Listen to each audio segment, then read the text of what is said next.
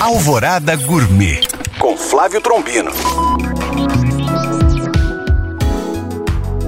Olá, meus queridos ouvintes. Fui convidado para ser jurado no concurso anual de geleias de jabuticaba de Sabará.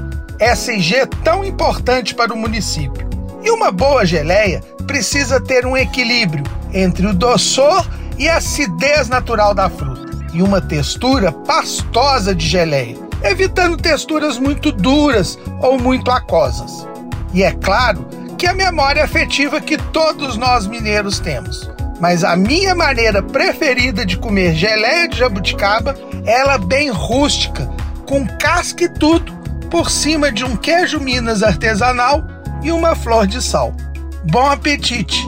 Para tirar dúvidas ou saber mais, acesse este e outros podcasts através do nosso site alvoradafm.com.br ou no meu Instagram, Flávio Chapuri. Eu sou Flávio Trombino para Alvorada FM.